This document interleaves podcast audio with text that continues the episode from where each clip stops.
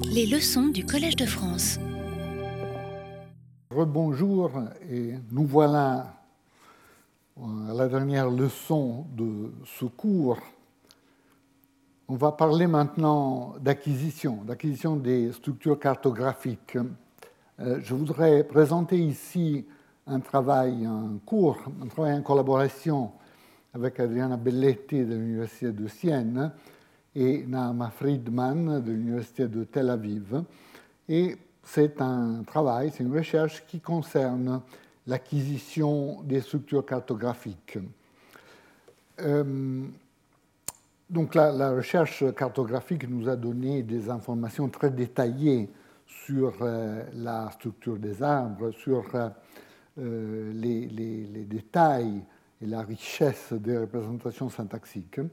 Et euh, ces résultats posent des problèmes euh, pour l'acquisition, donc euh, engendrent des questions pour l'étude de l'acquisition. Comment est-ce que ces structures riches et complexes sont apprises par l'enfant? Est-ce que si on teste les capacités linguistiques de l'enfant, on trouve dès le début, dès, qu'on est capable de tester ces capacités, que la richesse de représentation cartographique euh, est déjà là. C'est une possibilité a priori.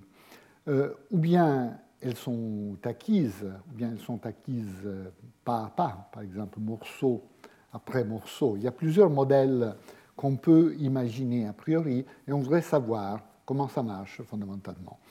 Et si d'un côté les études cartographiques euh, engendrent des questions, euh, donc engendrent des programmes de recherche possibles pour l'étude de l'acquisition, euh, il y a aussi un rapport dans l'ordre opposé, c'est-à-dire hein, les données de l'acquisition pourraient fournir des nouveaux types d'arguments empiriques en faveur de certaines analyses cartographiques plutôt que d'autres analyses cartographiques. On verra euh, quelques cas où, effectivement, les données de l'acquisition nous donnent des éléments pour euh, choisir hein, entre des euh, alternatives.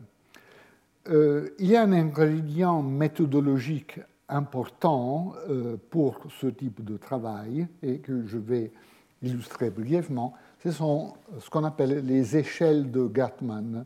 Gatman, c'est un psychologue israélien qui a introduit ces échelles qui sont très utiles, très utiles pour euh, mettre en relief euh, les relations implicationnelles. Donc s'il y a dans l'acquisition euh, une certaine propriété qui implique une autre propriété, donc il faut d'abord avoir appris la propriété A pour avoir la propriété B, ceci est montré de manière très claire et très efficace par euh, les échelles de Gatman. On verra euh, quelques exemples.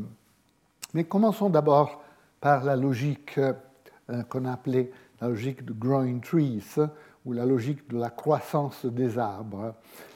L'hypothèse qu'on voudrait tester est la suivante.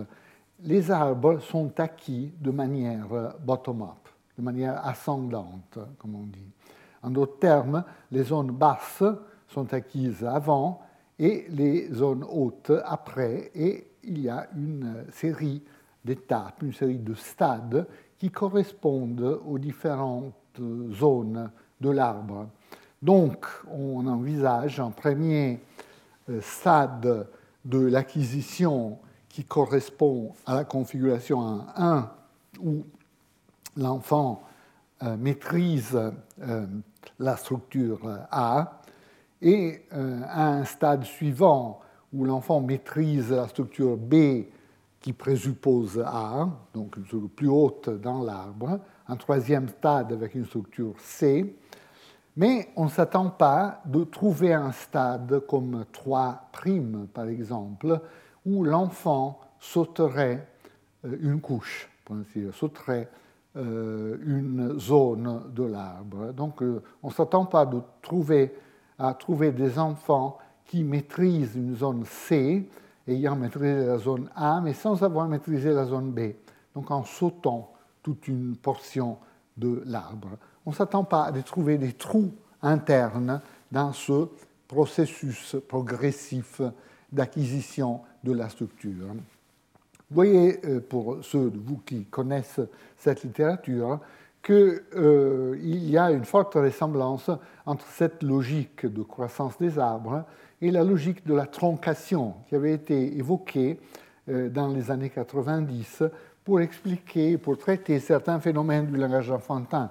Par exemple, l'utilisation chez les enfants de euh, ce qu'on appelle euh, root infinitives ou forme infinitive de la racine. C'est-à-dire, l'enfant, par exemple, voit quelqu'un partir, il peut décrire cet événement en disant euh, j'en partir. Donc en utilisant le verbe à l'infinitif, là où le verbe serait nécessairement conjugué chez l'adulte. ce type de situation avait été traité par une analyse de troncation, comme quoi l'enfant peut tronquer, éliminer, pour ainsi dire, de l'arbre certaines des couches externes de la structure, par exemple avoir uniquement la structure verbale, mais sans la structure temporelle, ce qui amène l'enfant donc à produire un verbe à l'infinitif dans ce genre de euh, configuration.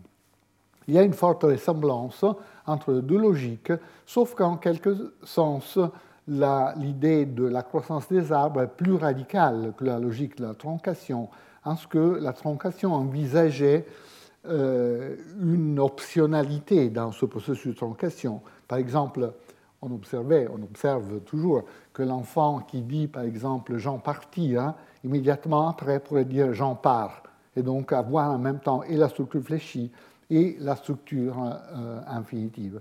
Tandis que euh, l'idée ici, dans le cas de la troncation des arbres, est euh, quelque chose de plus fort, de plus radical. Certaines structures sont plus ou moins radicalement absentes dans les représentations enfantines au début. Il y a peut-être des manières de réconcilier les deux logiques, mais ce n'est pas quelque chose que je discuterai aujourd'hui.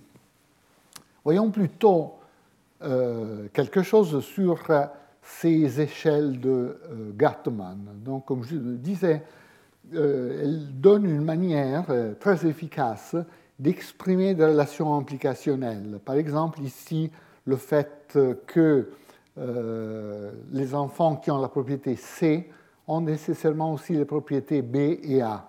Les enfants qui ont la propriété B ont nécessairement aussi la propriété A mais pas vice-versa. Donc on ne trouve pas d'enfant qui aurait la propriété B, par exemple, sans avoir la propriété A, ou la propriété C sans avoir les propriétés A et B. On utilise ces représentations, par exemple, pour des études de corpus, mais on peut les appliquer à plusieurs autres euh, situations. Dans des études de corpus, par exemple, on a des euh, représentations de ce type où chaque ligne correspond un enfant. Donc vous voyez ici l'âge, 23 mois, par exemple 24 mois, il y en a même de plus jeunes comme 18 mois, etc. etc. Donc vous avez euh, une ligne qui correspond à euh, la production enfantine, et vous voyez en quel sens les propriétés implicationnelles sont représentées quand on arrive à organiser certaines propriétés de cette manière. Vous voyez que euh, il y a des enfants qui n'ont aucune des propriétés A, B, C. Il y a des enfants qui ont propriété A, mais qui n'ont pas B ni C. Il y a des enfants, tout cet ensemble, qui ont les propriétés A et B, mais pas de propriété C. Et il y a des enfants, beaucoup d'enfants dans ce groupe, qui ont les propriétés A, B et C. Mais vous voyez, il n'y a aucun enfant qui a la propriété C sans avoir B, par exemple, ou B sans avoir A, n'est-ce pas? Donc, euh, quand on arrive à organiser les données de cette manière, hein, euh, ça montre qu'il y a une propriété implicationnelle, euh, comme quoi C implique B et A, B implique A. Et A donc peut exister tout seul, mais B ne peut pas exister tout seul. Il implique nécessairement une autre propriété. On va utiliser ce genre de configuration, c'est très important de bien voir ces propriétés implicationnelles parce que les simples propriétés d'âge ne sont pas très utiles, évidemment, sur large échelle, sont utiles, mais ne sont pas extrêmement utiles pour des caractérisations fines dans l'acquisition du langage, parce que les enfants vont à des vitesses qui peuvent être très différentes. Donc il y a des enfants qui peuvent passer très vite à travers trois stades, tandis que d'autres enfants procèdent beaucoup plus lentement. Mais ce qui reste constant, ce sont les stades. Donc vous avez euh, A suivi de B, B suivi de C. Euh, la vitesse avec laquelle un enfant individuel peut passer à travers ces stades varie énormément mais la succession des stades reste constante. Donc il est utile d'avoir une méthode qui euh, cible exactement la succession de stades. Euh, nous allons combiner nos structures cartographiques avec euh, cette logique liée à l'apprentissage. Et en particulier, nous allons aujourd'hui regarder comme euh, cas comme étude dans cas l'acquisition de la périphérie initiale euh, dans l'acquisition de l'hébreu, donc une langue particulière, euh, et en mettant ensemble les résultats cartographiques et les résultats de l'étude empirique de l'acquisition. Nous allons adopter pour l'hébreu un arbre qui euh, l'air euh, familier, parce que c'est essentiellement le type d'arbre que nous avons discuté jusqu'à présent. La périphérie gauche est délimitée par une tête de force qui typiquement est la tête qui exprime que dans les déclaratives, et une tête basse de finitude qui est en adjacence avec la structure du IP. Ici, vous avez la structure de la phrase avec le sujet et le reste des propriétés structurales structurelle de la phrase. Dans cet espace, nous avons plusieurs positions, en particulier une position interrogative euh, qu'on va utiliser surtout pour, euh, en relation à l'élément interrogatif qui correspond à pourquoi en hébreu. On a dit euh, déjà à plusieurs reprises que pourquoi, typiquement, dans beaucoup de langues, peut-être dans toutes les langues, euh, occupe une position spéciale, n'occupe pas la même position que les autres éléments euh, interrogatifs comme qui, que, euh, quand, comment, etc. Ces autres éléments ciblent cette position, donc ils se déplacent typiquement de l'intérieur de la structure à cette position que j'appelle ici Q slash focus, euh, en effet, on peut montrer dans plusieurs langues que, au moins dans les questions principales, l'élément WH cible la position focus. Donc c'est en même temps une position de question et une position de focus dans la périphérie euh, gauche. Mais pourquoi occupe une autre position, une position plus haute? Puis nous avons notre position topicale. Ici, je fais abstraction de toute la richesse de positions topicales qu'on a dans les langues romanes, il n'y a qu'une position canonique, pour ainsi dire, de topique, qui est typiquement plus haute que la position de focus. C'est-à-dire, dans les langues où topique et focus sont clairement ordonnés, ils sont toujours ordonnés de cette manière. Topique est plus haut que focus. On trouve ça dans beaucoup de langues indo-européennes, dans les langues finno-ougriennes, même chose, dans beaucoup de langues africaines, et aussi les langues aborigènes d'Australie, les langues austronésiennes, etc. Il y a cet ordre, topique plus haut, focus plus bas, euh, et on va utiliser euh, cet aspect. La position mode est la position qui est utilisée pour l'interposition d'un adverbe. Donc si vous voulez antéposer un adverbe, dire des choses comme euh, rapidement Jean a quitté la salle, à partir de Jean a quitté rapidement la salle, cette position n'est pas vraiment une position focale ni une position topicale, une position dédiée, spéciale pour les adverbes, euh, qu'on appelle mode modificateur euh, simplement, et qui se trouve dans la périphérie basse, dans la partie basse, pour ainsi dire, de la périphérie initiale de la phrase qui est toute euh, ici. Sur le fait que Q et, foc, et focus sont euh, ensemble, en tout cas dans les questions principales, dans les questions subordonnées, il peut y avoir des cas de dissociation dans certaines langues. Ceci est montré très directement par les langues africaines qui utilisent le même marqueur pour le focus euh, et pour les questions WH. Donc pour le focus, par exemple, ici, c'est un cas de Gungbe, cette langue que nous avons discutée à plusieurs reprises.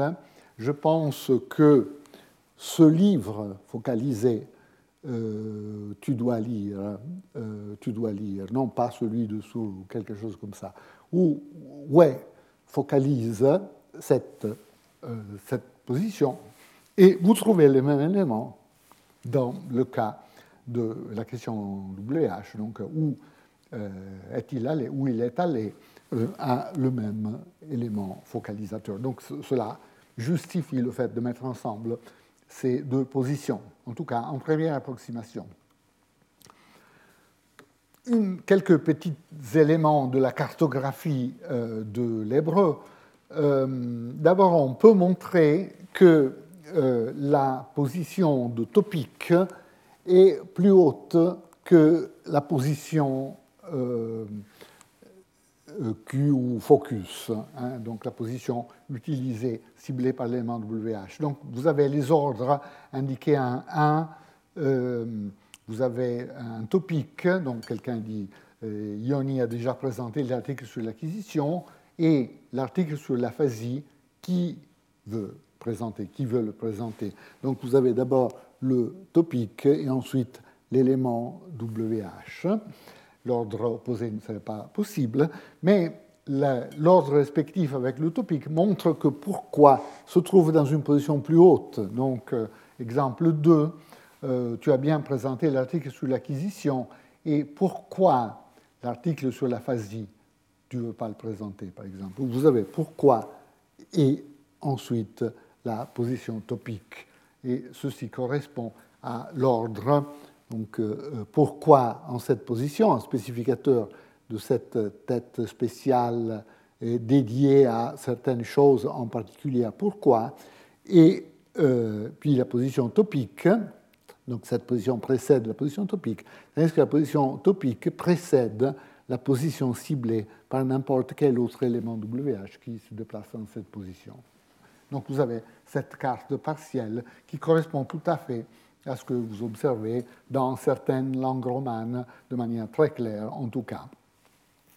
Une autre euh, propriété, euh, cette fameuse position mode ciblée par des adverbes comme soudain ou soudainement est en effet dans la partie basse de la périphérie haute, si je peux dire. Hein.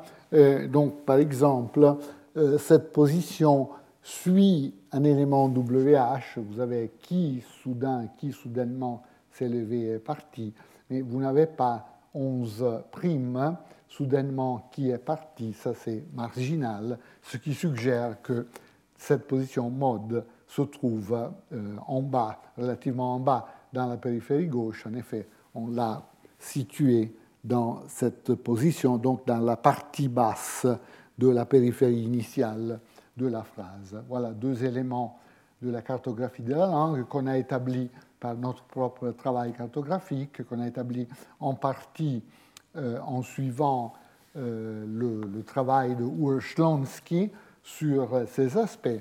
Et si vous avez un arbre plus ou moins complet avec les propriétés que nous venons de discuter et, que je vais reprendre au fur et à mesure hein, qu'on discutera de ces différentes propriétés. Remarquons juste que dans le cas d'une phrase relative, la phrase relative présuppose toute cette structure parce que la tête de la relative, donc par exemple la fille que j'ai rencontrée, se trouve ici en haut et le pronom relatif ou le marqueur relatif se trouve en adjacence avec la tête de la relative et donc euh, la relative occupe cette partie très haute de la configuration euh, structurale.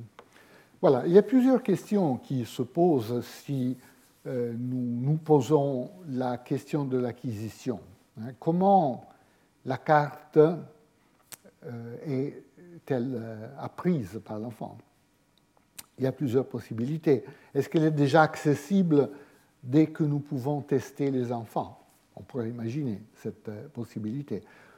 Est-ce qu'elle est acquise en bloc? C'est-à-dire, on pourrait imaginer qu'il y a jusqu'à un certain point, l'enfant ne postule pas la périphérie gauche, puis il postule toute la périphérie gauche à partir d'un certain moment. Ou bien est-elle acquise morceau après morceau, donc d'une manière à construire, pour ainsi dire, cette partie de la structure, et morceau après morceau, pourrait être sans respecter l'ordre hiérarchique. Par exemple, on pourrait imaginer que l'enfant apprend d'abord quelque chose d'assez haut, parce que c'est quelque chose de très saillant, et puis quelque chose de plus bas si c'est moins saillant. On pourrait imaginer que la structure n'est pas respectée. Ou bien, on pourrait observer un respect de l'ordre hiérarchique, c'est bien sûr l'hypothèse que nous sommes en train de faire, et euh, donc cet apprentissage morceau par morceau en respectant l'ordre hiérarchique pourrait aller une couche X bar après l'autre, donc vraiment une construction d'une couche X bar l'une après l'autre, ou bien ça pourrait impliquer des zones plus larges qu'une simple couche X bar individuelle, donc des zones un peu plus étoffées. En effet, ce qu'on observe empiriquement, c'est précisément qu'il y a des zones entières qui se manifestent l'une après l'autre. Donc il y a des zones un peu plus grandes qu'une simple, une seule couche X bar qui euh, est euh, disponible simultanément à l'enfant. En ce qui concerne les données qu'on utilise, euh, il y a plusieurs types de données qu'on peut observer ou bien données expérimentales. Euh, pour, en particulier pour cette discussion, je veux me baser fondamentalement sur des données de la production spontanée. C'est des données recueillies par Friedman avec sa collaboratrice euh, Reznik dans un certain nombre de papiers. En particulier, je vais utiliser la production spontanée euh, dans ce type d'étude où on a enregistré une seule fois 56 enfants. Donc vous avez un nombre relativement important d'enfants. Vous faites un enregistrement assez long sur un éventail d'âge assez important, donc à partir d'un an, six mois, donc vraiment le début de la syntaxe structurée, euh, et jusqu'à la scolarisation, donc à six ans, six ans quelques. Donc vous avez des échantillons d'âge euh, différents, euh, et euh, comme vous verrez, ce type de, matériel, de matériaux euh, est extrêmement informatif. Ou bien on peut faire des études longitudinales, donc faire des enregistrements toutes les deux semaines, par exemple, de certains enfants. On a aussi regardé euh, cinq enfants étudiés de manière longitudinale. d'autres données sont fournies par l'étude de la répétition. Bien sûr, il y a beaucoup d'autres manières possibles de de tester les enfants. Euh, les études de répétition sont très utiles parce que ce sont des expériences très simples. Vous demandez simplement à l'enfant de répéter une phrase. Euh, et la chose intéressante est que euh, la répétition n'est jamais phonème par phonème ou syllabe par syllabe. En quelque sorte, quand l'enfant répète une structure, cette structure doit passer par sa grammaire. Donc si l'enfant a des difficultés avec une configuration, on arrive à dépister cette difficulté par la répétition, parce que la répétition n'est pas n'est jamais simplement automatique de la séquence phonétique qui est présentée à l'enfant. Évidemment, euh, pour faire ces expériences avec l'enfant, il faut les rendre intéressantes, parce que si vous demandez simplement à l'enfant de répéter des phrases, ce n'est pas extrêmement excitant hein, comme, comme, activité, mais on peut créer des situations, des jeux qui rendent même une chose apparemment stupide comme la répétition intéressante. Par exemple, il y a un personnage qui euh, refuse d'entendre les adultes qui parlent ou qui ne comprend pas les adultes. Donc il faut que l'enfant répète la phrase pour que le personnage arrive à la comprendre. Donc euh, ça, crée une dynamique qui peut être intéressante pour euh, l'enfant. Cette manière, on arrive à observer toutes sortes de choses, mais comme je disais, aujourd'hui, je veux me limiter aux données de la production spontanée. Voilà, ce sont les résultats qu'on obtient, et je vais illustrer ça un peu dans le détail, comme je vous ai dit. Euh, ici, nous avons les différents enfants chaque ligne est un enfant. et vous voyez qu'il y a des enfants qui n'ont aucune des propriétés qui nous intéressent. Il y a des enfants qui ont seulement un sous-ensemble, il y a des enfants qui ont plus de propriétés, il y a des enfants qui ont plus ou moins toutes, toutes les propriétés, avec des trous toujours, mais euh, pas de trous systématiques. Hein, on, arrive de cette manière à identifier trois groupes, en effet quatre groupes dans cet ensemble. Il y a un premier groupe qui n'est même pas indiqué ici, d'enfants qui n'ont aucune de ces propriétés. C'est des enfants qui pourtant produisent des structures, hein, mais qui euh, n'ont pas de structure phrasale complète, par exemple. Vous n'avez pas donc de structure sujet-verbe euh, avec des euh, verbes transitifs ou inaccusatifs ou inergatifs. il y a un premier groupe que je vais illustrer maintenant, un deuxième groupe qui a une partie de la structure du complémentaire et un troisième groupe qui a euh, d'autres parties plus hautes dans la structure du complémentaire. Donc il y a une croissance en ce sens. Et on va maintenant voir en détail ce qui se passe. Alors, euh, premier stade, à vrai dire, comme j'ai dit, il y, a, il y, a, un stade zéro qu'il faudrait étudier, parce que là, vous avez des productions intéressantes, mais aucune des structures pertinentes euh, n'est euh, présente. Je reviendrai un tout petit peu sur euh, les propriétés de ce stade. Mais regardons pour le moment le premier stade ici, qui correspond à cette, à cette partie de la structure. Donc, ce, ce, qui caractérise ce stade est qu'il n'y a aucun signe de la présence de la périphérie gauche. Donc, vous n'avez rien qui correspond au système du complémentaire dans ces productions spontanées. Il y a seulement des phrases déclaratives simples, euh, des, phrases avec le sujet, donc c'est des structures phrasales complètes, et on trouve l'ordre sujet-verbe avec les verbes transitifs et les verbes inergatifs. Les verbes inergatifs, c'est des verbes intransitifs, euh, comme par exemple téléphoner, des verbes intransitifs qui ne prennent pas d'objet euh, direct, mais qui ne sont pas, qui ne font pas partie de l'autre grande classe euh, dans laquelle on divise les, euh, les intransitifs, ce ne pas des verbes inaccusatifs. Les verbes inaccusatifs, c'est des verbes comme euh, aller, venir, mourir, etc., etc. Des verbes qui souvent, en français, pas systématiquement, mais assez souvent, prennent être comme auxiliaire, n'est-ce pas? Donc ce qu'on observe chez ces enfants, c'est un sujet, c'est des sujets préverbaux avec les verbes transitifs et inergatifs, donc des choses comme euh, Jean mange, par exemple, Jean mange le gâteau, choses comme ça.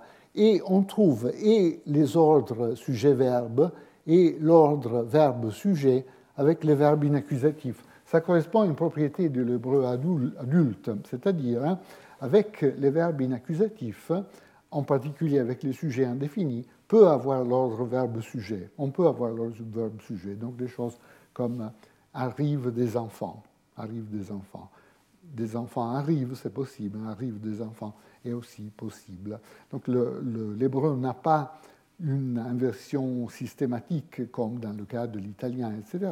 Mais il y a ces structures inaccusatives. On trouve dans, chez les enfants de euh, ce groupe et l'ordre sujet-verbe et l'ordre verbe-sujet, mais seulement avec les inaccusatifs, ce qui suggère d'un côté que l'enfant a pris quelle est la spécificité de cette classe verbale, et puis comme dans le cas des inaccusatifs, le, euh, ce qui sera le sujet finalement est engendré dans cette position, donc est l'objet. Hein. donc quand vous avez une structure comme euh, mes amis viendront, vous partez de quelque chose comme venir mes amis. Donc vous avez le, seul argument en position objet, et ensuite cet argument se déplace en position sujet. Donc avec les inaccusatifs, vous avez pour l'essentiel quelque chose qui ressemble beaucoup aux structures passives, sauf que c'est une propriété lexicale de euh, ces euh, verbes. Vous avez que chez ces enfants, il y a déjà, bien sûr, le déplacement de syntagme nominal de cette position à cette position, euh, comme on voit, euh, parce qu'on a l'ordre sujet-verbe avec les verbes inaccusatifs aussi. Donc il y a la promotion de l'objet à la position sujet. Donc il y a toutes sortes de choses à l'intérieur de cette structure qui se passent. Il y inclut des mouvements. Il y a une structure fonctionnelle, parce que par exemple, vous avez ici un accord en nombre entre sujet et prédicat qui est fondamentalement correct, et cet accord est décidé à ce niveau-là. Donc l'enfant a déjà la structure fonctionnelle euh, qui est nécessaire pour euh, euh, la vérification de l'accord. Hein, vous voyez tout cela, mais il n'y a aucune trace du système du complémentaire. Donc ça, c'est cet ensemble, petit ensemble d'enfants qui ont ces euh, caractéristiques. vous voyez que du point de vue de l'âge, il y a, ce, point que j'essayais de souligner, qu'ici vous avez des enfants de 23, 25, 26 mois, euh, euh, mais dans, le groupe suivant, il y a même un enfant de 18 mois qui est déjà plus avancé du point de vue de l'ensemble des connaissances qu'il a. Donc euh, l'âge n'est pas un très bon prédicteur de la séquence des événements euh, si on regarde des propriétés très fines de ce euh, type. Passons au deuxième stade, ou si vous voulez troisième en comptant aussi le stade zéro. et ceci concerne des enfants qui ont des manifestations seulement de la partie basse du système du complémentaire. Et vous trouvez donc là des questions WH, questions WH sur le sujet, sur l'objet, sur les PP, sur certains ajouts comme où, par exemple, et quand. Donc vous avez toute une série qui, euh, que, euh, l'équivalent en hébreu, bien sûr, hein, euh, l'équivalent de où, de quand, etc. Question sur le sujet, sur l'objet, sur des compléments, sur des ajouts. Et puis, on trouve euh, des cas d'interposition d'adverbes, donc par exemple un adverbe comme maintenant, euh, qui peut se trouver en position initiale de phrase, ce qui indique que cette position de mode peut être activée.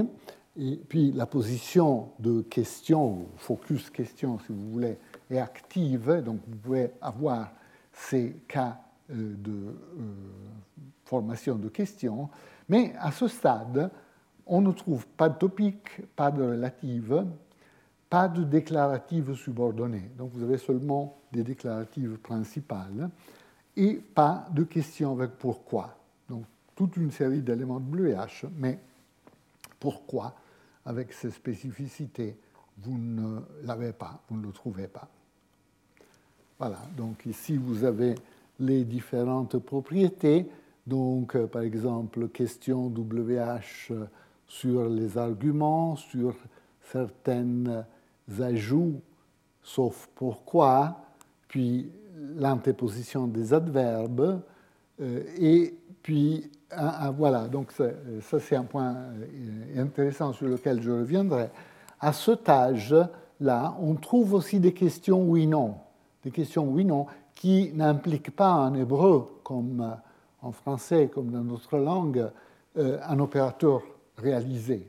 Hein. Simplement, c'est l'intonation qui indique une question oui-non. Mais les questions oui-non se manifestent seulement dans ce stade, à ce stade 2. Je vais revenir sur cet aspect. Et puis le troisième stade, donc le, stade qui concerne tous ces enfants, implique aussi toutes les propriétés qu'on a ici dans cette partie, donc question pourquoi, euh, phrase relative, euh, structure topicale et euh, enchâssement de phrases déclaratives. Vous voyez que ici, il n'y a rien, et tout d'un coup, euh, on a toutes ces différentes propriétés Donc à ce stade, il y a aussi la partie haute euh, du système du complémentaire. Et donc, on a euh, les relatives, par exemple relatives sur le sujet, relatives sur l'objet. Les relatives impliquent ce niveau euh, haut ici. on a les questions avec pourquoi qui impliquent cette partie de la structure. On a les questions, on a les structures topicales qui implique cette configuration. Et puis, bien sûr, on a les autres propriétés qu'on a euh, vues. Voilà, donc, euh, euh, stade 3, on a toutes ces propriétés. Donc, l'ensemble des propriétés majeures qui sont associées avec la périphérie de la phrase est présent ici. Voilà, donc euh, remarquons quelque chose sur cette, euh, troisième, euh, ce troisième stade. On, pourrait dire, bah, évidemment, le fait que vous avez les relatives et les questions subordonnées est simplement dû au fait que maintenant la, subordination s'est développée, et les relatives et les déclaratives subordonnées, bien sûr, c'est des phrases subordonnées. Donc nous avons euh, les euh, deux. Mais euh, on ne peut pas caractériser le troisième stade simplement en disant jusqu'ici, jusqu'ici, il n'y avait pas de subordination, et puis là, la subordination se manifeste. Parce que nous trouvons dans ce troisième stade aussi des choses qui peuvent être typiques des phrases principales, donc qui ne sont pas directement liées à la subordination, comme par exemple les questions avec pourquoi peuvent très bien être des questions principales, évidemment, ou bien la topicalisation, qui est même un phénomène typique des structures principales. Donc on ne peut pas traiter ce troisième stade en disant simplement c'est un stade euh, où euh, la subordination se développe. La subordination se développe entre autres, mais avec d'autres propriétés qu'on trouve même dans les structures principales. Ce qui fait la différence entre les structures accessibles au stade 2 et les structures accessibles au stade 3, c'est la hauteur des positions qui sont mises en jeu dans le système du complémentaire. Donc euh, les propriétés, les constructions qui mettent en jeu des positions hautes ne sont accessibles que dans le stade 3. Elles ne sont pas accessibles dans le stade 2. Donc par exemple, pour les questions avec les éléments WH normaux, euh, on les trouve déjà au stade 2, tandis que les questions avec pourquoi, qui ciblent une position plus haute, on ne les trouve qu'au stade 3. On ne peut euh, dire non plus que ce qui caractérise ce troisième stade est euh, caractérisé par la présence, par rapport à l'absence du mouvement. Il y a des structures qui n'impliquent aucun mouvement, comme la subordination. Si vous avez des choses comme euh, Marie voit que Pierre part, euh, il n'y a aucun mouvement là, évidemment. C'est simplement une structure subordonnée. Néanmoins, cette structure subordonnée n'est accessible qu'au stade 3. En plus, euh, il y a des raisons de penser que dans les structures interrogatives, pourquoi il n'y a aucun mouvement, c'est-à-dire pourquoi naît directement dans la périphérie de la phrase? Il n'est pas déplacé, contrairement aux autres éléments WH, n'est pas déplacé de l'intérieur de la structure à la périphérie. Donc là aussi, c'est une structure qui n'implique pas le mouvement et qui n'est accessible que relativement tardivement. D'ailleurs, il est clair que la présence-absence du mouvement ne peut pas être un élément pour caractériser la séquence euh, des événements, parce qu'on a vu que le mouvement est présent déjà au premier stade. Au premier stade, on a ces verbes inaccusatifs qui impliquent le déplacement de l'objet à la position sujet, qui sont tout à fait possibles et accessibles. On a ces alternances sujet-verbe, verbe-sujet, fondamentalement. Donc ce, n'est pas que le mouvement se manifeste seulement à un moment euh, donné du développement. En tout cas, pas pour les propriétés relativement sophistiquées qu'on est en train de regarder ici. D'ailleurs, si on a raison de dire que le mouvement n'est qu'un cas particulier de l'assemblage, on s'attend à ce que dès que l'assemblage est disponible, le mouvement sera automatiquement disponibles. Mais ce qui varie est la cible du mouvement, n'est-ce pas? Donc, si la cible du mouvement implique une position haute dans la structure, on s'attend à ce que ce, cette classe de mouvement ne sera pas accessible au stade euh, préliminaire, en tout cas à ce, qui a en a caractérisé comme stade 1 ou stade 2 du développement du système du complémentaire. Donc on arrive de cette manière à euh, caractériser ces trois euh, stades qui correspondent à la, le développement d'un petit arbre, puis d'un arbre plus grand avec toute une structure qui se développe euh, à partir de la partie haute de l'arbre initial, et puis une troisième structure avec une autre partie qui s'accroît et qui se euh, développe à partir de la structure du stade 2. Et ceci correspond à toute une série de propriétés, à une croissance des propriétés accessibles au système, comme nous avons essayé de l'illustrer. Essayons de voir maintenant, ça c'est toujours la, synthèse des résultats, essayons de voir maintenant des comparaisons euh, spécifiques euh, à euh, ce qu'on peut observer dans la phase 2 et dans la phase 3 en particulier. On a vu qu'il y a une dissociation entre deux constructions qui impliquent le mouvement vers la périphérie gauche. Les questions les relatives ne se manifestent pas au même point. Les questions se manifestent avant, donc vous avez ici euh, les, questions, cette colonne, ce sont les questions sur les arguments, donc qui, que, etc. Et ici, c'est les questions sur les ajouts, euh, des choses comme euh, où, comment, quand, etc. Donc pas les questions en pourquoi, mais avec les autres ajouts. Donc vous voyez qu'il y a ce type de système déjà accessible euh, à la phase 2, tandis que les relatives, vous les avez ici, ne sont accessibles qu'à la phase 3. Alors pourquoi y a-t-il cette différence entre deux constructions qui ciblent la périphérie gauche? Ceci a à voir, bien sûr, avec la position respective dans la périphérie gauche de la cible du mouvement. Euh, la, cible du mouvement euh, des, questions est cette euh, tête QP ou Q slash focus. Hein, donc c'est déjà ici et c'est déjà accessible dans la phase 2.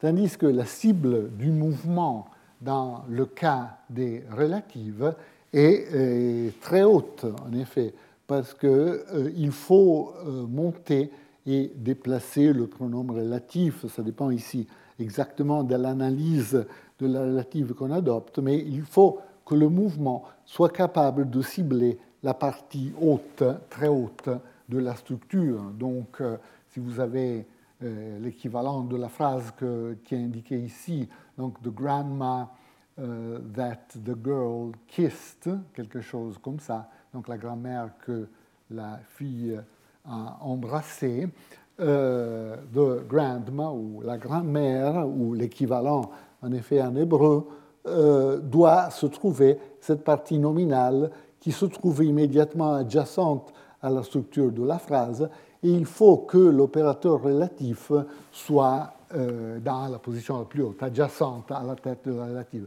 Ici, il y a plusieurs analyses possibles de la relative. Il y a une analyse euh, à monter, donc à raising, comme on dit, où c'est la tête de la relative, donc grandma dans ce cas, qui se déplace directement. Donc la grand-mère part de la structure subordonnée et puis il se déplace jusqu'à la position finale, donc de euh, la grand-mère que la fille a embrassée. La grand-mère s'est déplacée de la structure subordonnée. Il y a une autre euh, analyse en termes d'opérateurs. Il y a un opérateur euh, relatif qui se déplace, donc la tête relative naît, pour ainsi dire, en position haute, et l'opérateur se déplace. Mais hum, il, n'est pas important de choisir l'une ou l'autre analyse. De toute manière, il doit y avoir un mouvement qui cible une position très haute dans la structure de la phrase. Tandis que dans le cas de la question, la position ciblée est beaucoup plus basse. Ici, on a indiqué un double mouvement, donc on a postulé un mouvement et pour les euh, relatifs mouvements en orange et pour les questions mouvements en bleu, je ne sais pas quelle est la couleur ici, euh, un mouvement qui passe par le début du système du complémentaire et puis qui continue. Ceci est dû au fait que tous ces types de mouvements déclenchent un type d'inversion en hébreu, c'est-à-dire on peut avoir une inversion qui est vraisemblablement une inversion, c'est-à-dire le verbe monte, le verbe fléchi monte euh, à, euh, euh, ici à la tête de finitude. Donc vraisemblablement il y a un passage qui déclenche cette montée possible et ensuite l'élément se déplace à sa destination finale. Cet aspect n'est pas directement crucial, mais c'est pour cela que vous avez ce mouvement par étapes. Le point essentiel est que la cible finale de ces deux mouvements est différente, et donc vous avez cette différence de comportement. On peut donner bien sûr des arguments cartographiques traditionnels pour euh, euh, indiquer que la cible du mouvement interrogatif et du mouvement relatif ne sont pas euh, le même. ici, vous avez des exemples de l'italien, j'ai oublié de mettre les traductions, mais en tout cas, vous voyez que dans le cas des questions, par exemple des questions indirectes, le topic typiquement précède l'élément WH. Donc ça correspondrait à eh, bon, la frase italienne è non so proprio il premio Nobel a chi lo vogliono dare l'anno prossimo.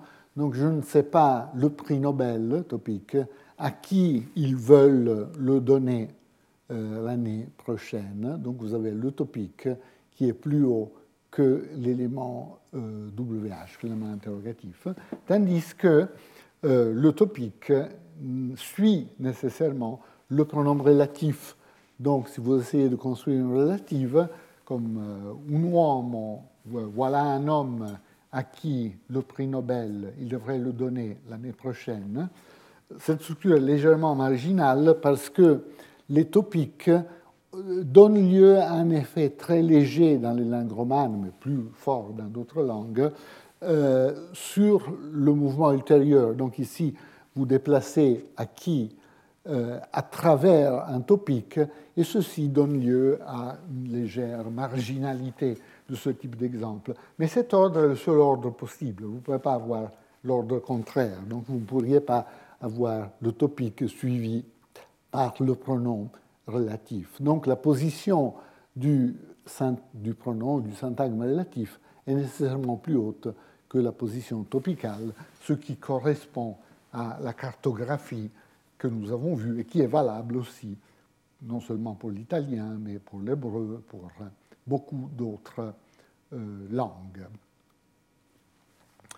Voilà, donc euh, on a vu que euh, question et relative sont dissociées de cette manière dans l'acquisition.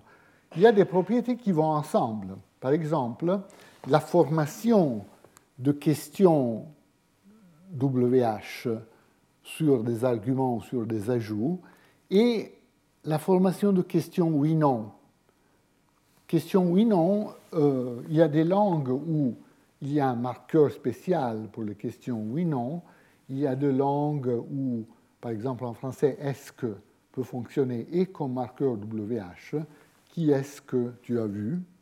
Ou bien comme marqueur de questions oui-non. Est-ce que tu as, tu as, dit cela, par exemple euh, Donc, euh, vraisemblablement, les questions oui-non, euh, oui-non, parce que la réponse est oui-non. Est-ce que tu as fait cela? Réponse oui, réponse non. Vraisemblablement, les questions oui-non impliquent un opérateur, oui-non, un opérateur qui occupe une partie de la structure arborescente. Vous vous souvenez, par exemple, qu'on a donné l'argument la, semaine passée euh, pour la présence d'un tel opérateur non prononcé dans les langues V2, parce que les langues V2, normalement, exigent le verbe fléchi en deuxième position. Mais dans les questions oui-non, le verbe fléchit en première position, ce qui suggère que là aussi, la contrainte V2 est respectée, sauf que la première position est remplie par un élément non prononcé, par un élément euh, nul, n'est-ce pas? Alors là, euh, a priori, on peut se poser la question, dans les questions principales, l'opérateur oui-non se trouve, où se trouve-t-il? Euh, Se trouve-t-il dans la position Q, dans la même position des autres éléments WH, ou bien il se trouve, par exemple, dans la position occupée par pourquoi, dans la position occupée par des éléments comme whether, dans les structures subordonnées en anglais, n'est-ce pas? Whether, si vous pensez à ça, est simplement une manière de prononcer uniquement dans les structures subordonnées en anglais l'opérateur oui-non. I wonder whether John left. Euh, évidemment, ça correspond à avoir un opérateur oui-non qui est euh, prononcé. Il pourrait y avoir plusieurs possibilités. Alors là, les données de l'acquisition indiquent que, comme la question oui-non va avec les questions WH, et à une phase où seulement la euh, deuxième zone du, disons la, zone plus basse du complémentaire est accessible, évidemment, le lieu où il faut postuler la présence de l'opérateur oui-non est quelque chose qui est déjà présent dans cette structure qui n'a pas encore la partie haute du système. Donc, vraisemblablement, l'opérateur oui-non dans les questions oui-non principales, occupe la même position que l'opérateur WH dans les questions comme qui, etc. etc. Ça, c'est en tout cas une conclusion qui semble légitime sur la base de ces données, où les données de l'acquisition informent directement, nous donnent des arguments en faveur d'une question cartographique, comme la position de l'opérateur euh, oui-non. Voilà, donc c'est ce que je viens de dire, hein, qui est euh, illustré par euh, cette, euh, par cette diapo. Autre, un autre aspect qu'on peut mettre en relief en comparant ces structures hein, est, que les structures relatives et les déclaratives subordonnées se trouvent les deux dans la euh, zone la plus haute. Euh, et euh, donc, en, termes du système qu'on est en train d'élaborer, ça veut dire que, évidemment, pour le cas de relative, il y a des bonnes raisons évidentes de dire que la cible du mouvement relatif euh, doit être la partie haute du système du complémentaire, parce qu'il faut cette adjacence avec euh, euh, la tête de la relative.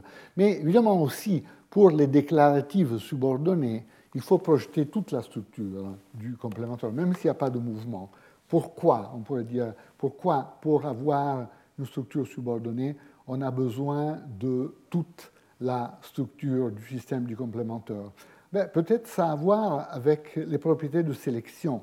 Quand on a une structure subordonnée, par exemple, je crois que Pierre viendra, il faut que la structure soit légitimée par les propriétés sélectionnelles du verbe principal. Donc vous avez croire, par exemple, qui peut prendre une structure de ce type, tandis qu'un verbe comme manger, par exemple, ne pourrait pas prendre un objet euh, propositionnel euh, qui fonctionne comme une euh, déclarative. Or, ces propriétés accessibles à l'élément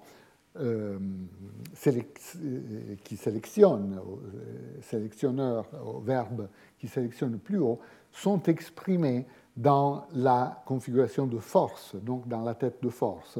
Donc il faut projeter le système du complémentaire jusqu'à la tête de force afin d'avoir l'information et d'avoir la spécification qui est accessible pour la sélection. Donc, même s'il n'y a pas de mouvement en jeu dans les structures euh, finies, dans les structures clausales subordonnées, il faut projeter le système du complémentaire dans son entièreté afin de fournir euh, la position qui euh, contient l'information accessible au sélectionneur externe. Et donc, voilà ce que je viens de dire, en effet, et qui est présenté dans cette diapositive. Donc, et les relatives qui impliquent le mouvement et les questions et pardon, les déclaratives subordonnées projettent le système du complémentaire jusqu'à sa position plus haute afin de permettre euh, une sélection appropriée. Dans le cas de relative, c'est aussi une question évidemment d'avoir l'opérateur suffisamment proche de la tête de la relative pour permettre une configuration euh, bien formée. Une autre comparaison intéressante et rendue possible par euh, ce système est la comparaison entre antéposition d'adverbes qu'on trouve déjà dans la deuxième zone, dans le deuxième stade. Hein, donc euh, on peut dire, dès qu'on commence à utiliser le système complémentaire, l'enfant peut dire des choses comme maintenant nous faisons cela, fondamentalement, avec l'adverbe qui se trouve dans la périphérie, par rapport à la topicalisation argumentale, donc quelque chose comme ce livre, je, lirai, ce livre, je le lirai, qui ne se manifeste que plus tard, qui ne se manifeste que dans la euh, troisième, euh, disons qu'au moment où la partie haute du complémentaire n'est euh, accessible. Ça, c'est aussi un résultat intéressant parce que souvent, dans la littérature, l'antéposition d'adverbes et la topicalisation ont été euh, traités de la même manière. Mais clairement, c'est deux choses distinctes. Et conceptuellement et euh, cartographiquement, on peut montrer que ces deux mouvements ne ciblent pas le même type de position. Et au niveau de l'acquisition, on voit que ces deux constructions suivent des séquences de développement différentes avec l'antéposition d'adverbes qui est présente avant euh, la topicalisation. Euh, en effet, dans le schéma qu'on avait proposé, la topicalisation cible une position qui est dans la partie haute du système du complémentaire, tandis que l'antéposition d'adverbe qui cible cette position euh, mode, eh bien, c'est une position qui se trouve dans la partie basse du système, ce qui rend compte euh, de cette différence en termes de, euh, euh, développement. L'un de ces deux processus est accessible avant l'autre de manière systématique. il y a des raisons strictement structurales, des arguments de nature strictement structurelle, qui suggèrent que les positions adverbiales sont plus basses que les positions topicales. Je vous donne simplement, je vais simplement esquisser ce type d'argument parce qu'il exigerait euh, plus de détails sur, sur les structures, hein, mais on peut se contenter d'un niveau approximatif. un exemple comme 1 illustre notre effet complémentaire trace hein, dans une langue comme l'anglais. Donc, here is the man who I think that will sell his house next year. Ça, c'est un effet complémentaire trace. Ce n'est pas une phrase bien formés, nous avons cette fameuse structure complémentaire trace du sujet qui n'est pas, euh, pas une structure bien formée fondamentalement, pour des raisons que nous avons euh, discutées. Alors, comme euh, John Bresnan l'avait observé déjà dans les années 70, il y a un effet d'adverbe antéposé qui est le suivant. Si on antépose un adverbe dans la structure, la violation s'améliore et la structure devient plus acceptable, pour certains locuteurs totalement acceptable. Donc quelque chose comme Here is the man who I think that next year will sell his house, ça devient plus acceptable. Euh, Bresnan l'avait observé. Et cet effet d'amélioration a été étudié par plusieurs personnes, Kalikover par exemple, euh, Maggie Browning et euh, d'autres. Maintenant, sans entrer dans les détails de la nature exacte de cet effet d'amélioration, il faut dire qu'évidemment, il faut que la position de l'adverbial antéposé soit suffisamment basse et en proximité de la position sujet pour permettre l'effet d'amélioration. Si cette position était beaucoup plus haute par rapport à la position qui donne lieu à une violation, la position sujet, évidemment, on ne s'attendrait pas à avoir cet effet. En effet, c'est intéressant d'observer que la topicalisation ciblant une position plus haute ne donne pas un effet d'amélioration considérable, euh, comparable. Donc quelque chose comme 3, Here's the man who I think that his house will sell next year, où vous avez topicalisé l'objet, eh bien ici, il n'y a pas d'amélioration comparable à celle que nous avons dans le cas d'antéposition de, de l'adverbe. Donc, euh, raison pour cela, l'adverbe cible une position plus basse à proximité de la trace sujet, où il peut avoir, d'une manière qu'il faudrait encore déterminer, il peut avoir cet effet bénéfique sur la bonne formation de la structure, tandis que la vraie topicalisation argumentale euh, termine sa course à une position qui est trop haute pour avoir un tel effet amélioratif. donc ça c'est un argument vraiment euh, donné en une sorte de, forme abrégée qui suggère qu'il faut distinguer entre les positions des adverbes antéposés et des éléments euh, topiques. Et voilà, et puis euh, l'autre question euh, que, j'ai essayé de mettre en relief dès le début, mais maintenant le moment est venu de la discuter plus en détail, euh, il y a cet aspect que je disais, que les questions WH sur des arguments ou sur des ajouts sont accessibles quand seulement la partie basse de la périphérie gauche est accessible, tandis que les questions en pourquoi ne se manifestent que plus tard ne se manifeste qu'à partir du moment où toute la partie haute du système du complémentaire est accessible.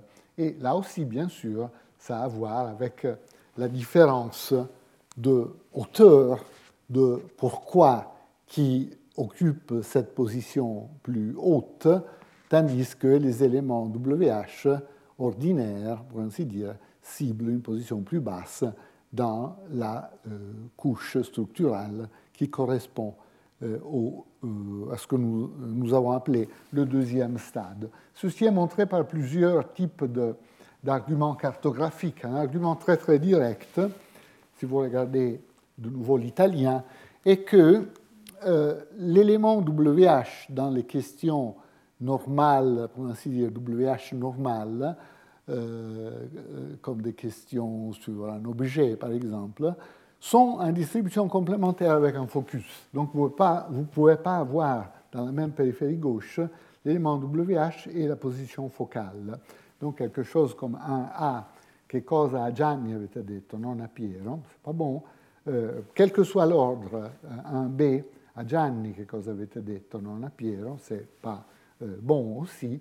Évidemment, dans une langue comme l'italien, ce qui se passe est que, euh, si vous regardez la structure arborescente, voilà, la structure arborescente, et euh, l'élément WH et le focus ciblent la même position.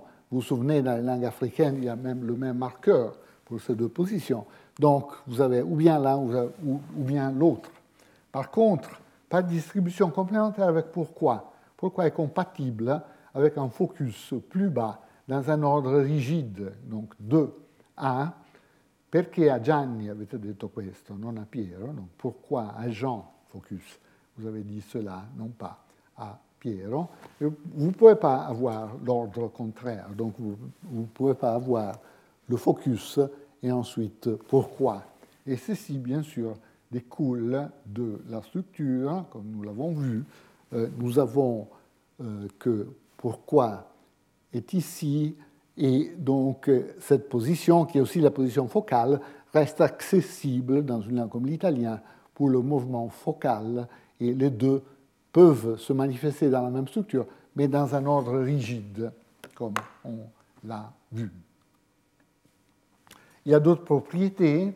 Euh, on avait déjà signalé ça, je pense, à la première euh, leçon. On avait vu que euh, tandis que le mouvement WH normal, pour ainsi dire, implique l'inversion, donc implique un mouvement du verbe fléchi au système du complémentaire. Donc vous n'avez pas qui Gianni vede, qui Jean voit, c'est pas bon. Vous devez avoir en italien l'inversion. Donc qui vede Gianni, cette phrase est en effet ambiguë, mais l'interprétation pertinente est qui est l'objet, Gianni est le sujet. Vous devez avoir cette inversion. Dove Gianni va ou Gianni va, pas possible. Vous devez dire dove va Gianni avec inversion. Là aussi, donc, inversion obligatoire. Come, comment implique l'inversion? Come parle Gianni, c'est bon. Euh, comme Gianni parle, c'est pas bon. Mais euh, pourquoi n'implique pas l'inversion? Donc, euh, perché Gianni parte, pourquoi Jean part? Tout à fait possible. Donc, pourquoi n'implique pas l'inversion euh, Comment se fait-il qu'on a cette différence? Ben, Évidemment, euh, cette position pour le cas, pour le cas des, éléments WH exige, donc cette position non spécifique, parce que c'est une position focale aussi, exige le mouvement d'un élément verbal euh, qui est attiré dans, pardon, dans la position tête ici. Si un élément WH se trouve ici, il y a cette inversion qui est déclenchée. Tandis que pourquoi, dans une position plus haute, euh, en quelque sorte, n'a pas besoin ou n'implique pas le mouvement du verbe? Il s'agit de voir de manière plus précise pourquoi on a cette différence. Mais en tout cas, il y a une autre différence claire entre les deux types d'éléments WH qui euh, va tout à fait avec la différence positionnelle qu'on a postulée. On avait aussi observé euh, dans, euh, dans, le premier cours, peut-être, en citant le travail de Rose Thornton, que on observe de manière intéressante dans l'acquisition de l'anglais une transition par un stage en quelque sorte italien dans l'acquisition de l'anglais, parce que l'enfant euh, vers l'âge de 3 ans, à euh, maîtriser l'inversion obligatoire avec tous les éléments WH, mais pas avec pourquoi. Donc il produit encore, et il continue encore pendant plusieurs mois, à produire des structures comme celle-ci, why you are going, euh, quelque part, sans, sans, inversion. Hein. Donc, pour cette structure, l'interprétation que Thornton a proposé, c'est de dire que peut-être dans l'acquisition euh, de euh, ces structures de l'anglais, l'enfant passe par une euh, phase de sélection paramétrique qui ne correspond pas à la langue cible, parce que l'anglais exige l'inversion pour tous les éléments de WH, mais une phase qui correspond à un ensemble de valeurs paramétriques qui est représenté dans les langues du monde, en particulier euh, par des langues comme l'italien ou d'autres langues romanes qui manifestent aussi cette asymétrie entre pourquoi et les autres éléments. En tout cas, tous ces éléments suggèrent fortement qu'il y a cette différence positionnelle et la différence positionnelle en question rend compte euh, dans euh, l'approche que je suis en train de décrire de cette différence dans le moment de maîtrise des euh, questions WH et des questions en pourquoi qui sont tardives. Dès que les questions en pourquoi sont déclenchées, l'enfant typiquement passe par une phase où il euh, pose beaucoup de questions de pourquoi. Mais c'est intéressant de voir que dans la phase initiale, où les euh, questions WH sont accessibles, il n'y en a pas fondamentalement. Il y a cette différence importante entre les éléments. Voilà, il est grand temps, je pense, de conclure. Il y a des problèmes en suspens, bien sûr. Euh, un, premier euh, problème euh, est les, les, zones qui définissent de manière empiriquement correcte les stades de développement ont une sorte de taille intermédiaire. Donc ce pas des structures X bar uniques, n'est-ce pas? Donc ce n'est pas simplement ça ou simplement ça, ou simplement ça, mais c'est des zones plus importantes, des zones qui incluent plusieurs schémas X-bar, si on pense en termes de théorie X-bar. Donc, euh, la question importante qui se pose pour laquelle on n'a pas pour le moment de réponse claire, c'est comment caractériser ces zones comme des objets naturels, pour ainsi dire, comme des classes naturelles d'objets. Pourquoi l'enfant est obligé à passer par ces phases et non pas par d'autres subdivisions possibles et concevables de ce type d'arbre. Là, c'est une question qui certainement mettra en jeu une étude plus approfondie de l'interface avec le sens. Il y a vraisemblablement au niveau d'interface avec le sens quelques propriétés qui définissent ces zones. Il y a peut-être aussi des propriétés formelles comme la théorie des phases. Peut-être si on combine l'analyse cartographique avec la théorie des phases, il y a la question qui se pose quels nœuds dans les représentations cartographiques riches définissent des phases?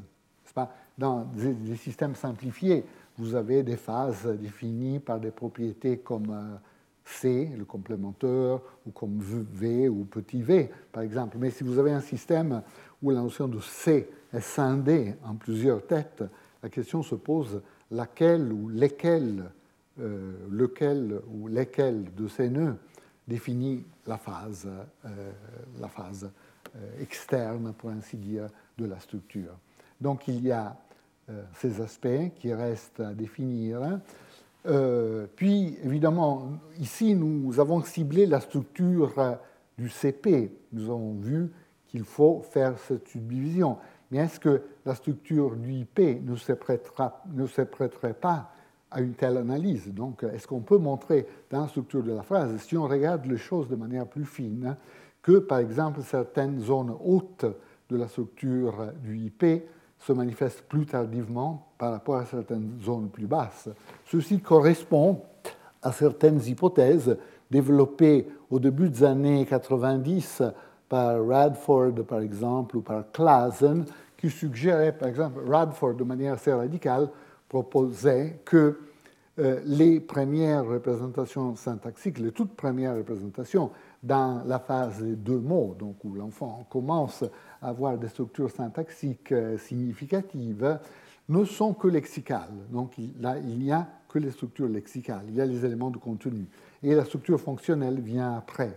Donc ça pourrait suggérer, si on, pouvait, euh, si on pense de révisiter cette hypothèse en termes de l'idée de growing trees, ça pourrait suggérer euh, une certaine manière d'exprimer l'hypothèse de Radford. Mais tout cela reste à faire. Même chose pour euh, les syntagmes nominaux. Le syntagme nominaux, les expressions nominales aussi, ont une partie fonctionnelle déterminant et une partie lexicale, nom, etc. Est-ce qu'on constate qu'il y a une croissance des arbres dans la partie fonctionnelle, par exemple? Tout cela reste euh, à voir. Et puis, comme nous avons euh, évidemment tout est fondé sur l'analyse du système complémentaire dans euh, l'hébreu moderne. Est-ce que cette analyse a des éléments de validité aussi dans d'autres langues? Donc il y a un énorme travail à euh, faire. Quels sont les rapports avec la troncation? Et puis, quelle est la nature, ceci rejoint l'une des questions que je viens de poser, quelle est la nature de cette phase zéro que nous avons observée ici? Une phase où l'enfant ne semble pas avoir une structure phrasale complète, donc il n'est même pas en phase dans, le premier stade que nous avons considéré. Euh, mais euh, donc, comment caractériser euh, cette phase qui correspondrait vraisemblablement à ce qui informellement est caractérisé comme la phase des deux mots? Donc il y a énormément de travail qui reste à faire. Et pour conclure, nous avons vu que la recherche cartographique a constitué un corps solide de travail empirique, n'est-ce pas, sur la structure des phrases.